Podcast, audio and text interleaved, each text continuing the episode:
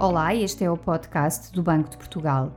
Enquanto autoridade macroprudencial, o Banco de Portugal tem como missão atuar de forma preventiva e analisar os riscos mais relevantes para o sistema financeiro nacional e que, no limite, podem levar ao seu colapso. São os chamados riscos sistémicos. Compete ao supervisor evitá-los. No cumprimento desta missão, em 2018, o banco adotou uma recomendação macroprudencial para que os bancos e outras instituições financeiras passassem a seguir critérios mais prudentes de concessão de crédito aos seus clientes, evitando situações de incumprimento.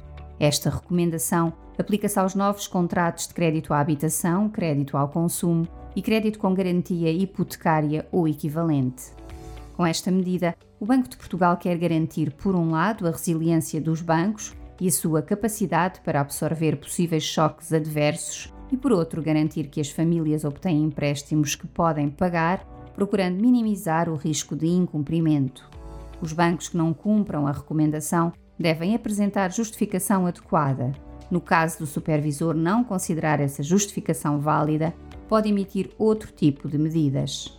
Há algumas exceções a esta recomendação, como créditos de montante igual ou inferior a 10 vezes o salário mínimo nacional empréstimos bonificados à habitação destinados a pessoas com deficiência ou créditos concedidos para regularizar situações de incumprimento. Se quer saber mais, visite-nos em bportugal.pt e acompanhe-nos nas redes sociais Twitter, LinkedIn e Instagram.